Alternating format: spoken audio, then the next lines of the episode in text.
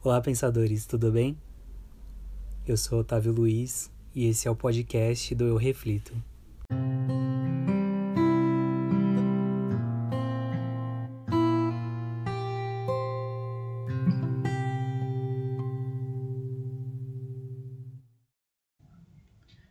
Eu tenho dito muito nos episódios anteriores sobre o nosso equilíbrio do corpo mental, emocional, espiritual e físico porque quando insistimos muito em pensamentos fixos, os sentimentos, é, às vezes a gente reprime e torna a nossa energia doente.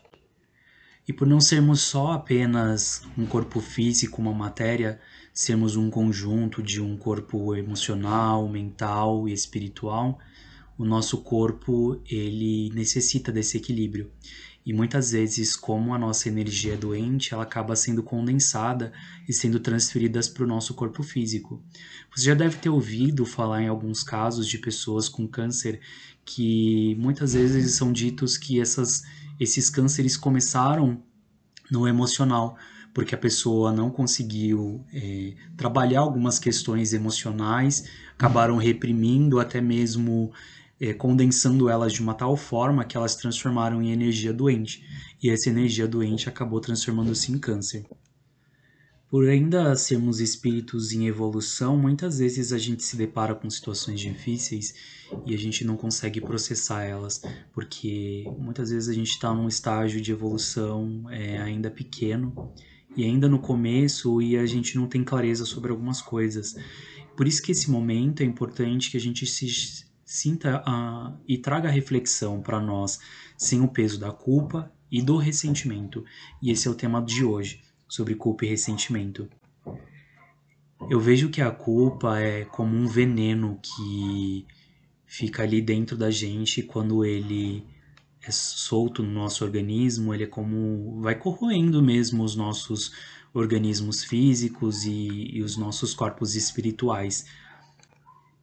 Eu recentemente li um trecho de um livro da Joana de Ângeles, que é a mentora do Divaldo Franco, e ela fala a respeito do ressentimento. Eu vou ler um trechinho para vocês.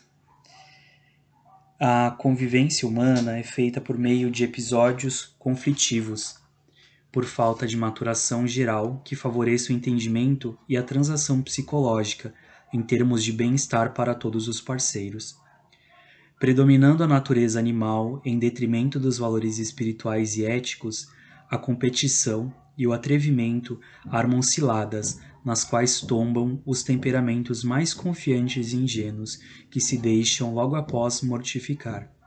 Descobrindo-se em logro, acreditando-se traído, o companheiro vitimado recorre ao ego e equipa-se de ressentimento, instalando nos painéis da emotividade cargas violentas que terminarão por desarmonizar-lhe os delicados equipamentos e se refletirão na conduta mental e moral.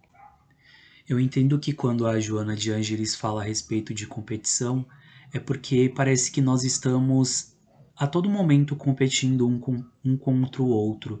Muitas vezes os nossos trabalhos, na busca de uma nova profissão, por sermos pessoas melhores, pessoas financeiramente melhores, e eu entendo também que, querendo ou não, nós somos condicionados mesmos pela nossa sociedade. Isso é muito embutido nas mídias sociais e em tantos outros lugares. Eu até é, me afastei um tempo das redes sociais porque tem determinadas redes sociais, mas isso é uma opinião é, minha e respeito às pessoas que utilizam mas eu, mas eu vejo que às vezes a gente vê as situações das pessoas nas redes sociais, primeiro que muitas delas podem mostrar uma coisa que realmente elas não são, e outra que a gente acaba se comparando a elas, e em consequência disso, muitas vezes quando a gente não tá bem, tá fragilizado, a gente acaba se diminuindo, porque por que, que o outro tem e eu não tenho? Mas aí a gente vai entendendo depois de um tempo que não é bem assim que funcionam as coisas. Cada um tem o seu caminho, cada um tem os seus condicionamentos, cada um é, consegue aquilo que quer e que precisa em um determinado momento. E aí eu te pergunto, se somos condicionados a essa competição, será que ela realmente vale a pena? Porque se valesse realmente a pena, por que haveria tanta desigualdade no mundo? Um exemplo maior disso tudo é Jesus. Jesus ele viveu pelo amor para todos e por todos.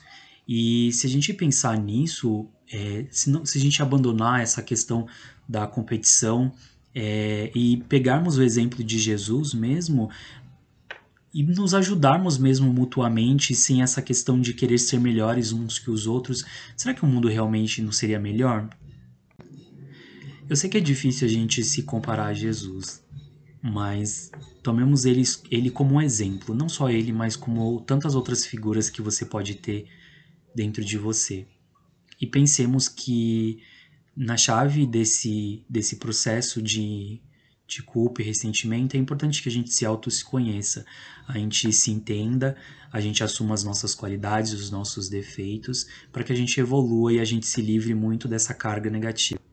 Eu vejo que quando a gente cultiva a culpa e o ressentimento, é como se a gente fosse um lavrador, que a gente planta nosso alimento num solo infértil e a gente não vai colher nada disso. Até colhe, a gente colhe doenças físicas muitas vezes e tormentos psicológicos também.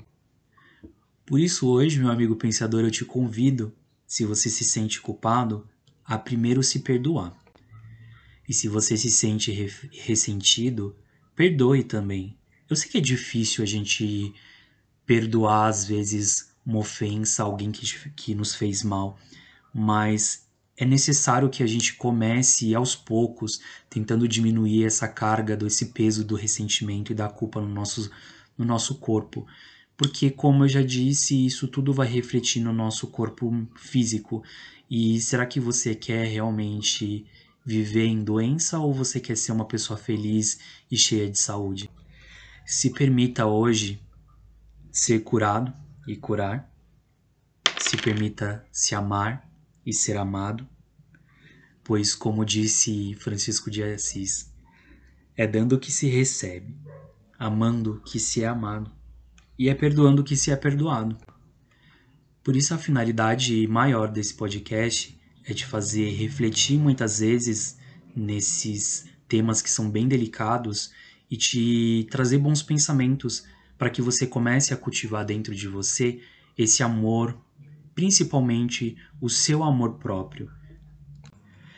E quando a gente tem bons pensamentos, a gente começa a ter boas palavras e boas ações, principalmente. E através dessa cura interior que vamos fazendo, a gente acaba refletindo isso no nossa, na nossa sociedade, no nosso meio, e em consequência disso, as pessoas vão tomando a gente como um exemplo, talvez indiretamente, e é como uma escala, a gente vai expandindo isso a todas as pessoas à nossa volta, vai formando uma corrente. E talvez assim a gente consiga tornar o nosso planeta um mundo melhor. Como eu te disse, se você se sente ressentido, eu te entendo, eu sei que é difícil a gente perdoar alguém que nos fez mal. Mas eu vou deixar depois um áudio nesse mesmo canal da parte do, da culpa e do ressentimento, ensinando um pequeno exercício de neurolinguística que a gente pode fazer do exercício do perdão.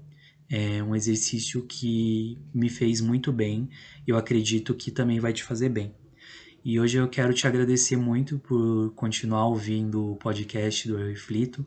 Te convido de novo a ouvir os episódios anteriores, se é a sua primeira vez. E para você que nos acompanha, é, compartilhar com as pessoas que você gosta, que você ama. Se te faz bem, eu acredito que também vai fazer bem aos outros. Gratidão. Gratidão mesmo. Fique em paz.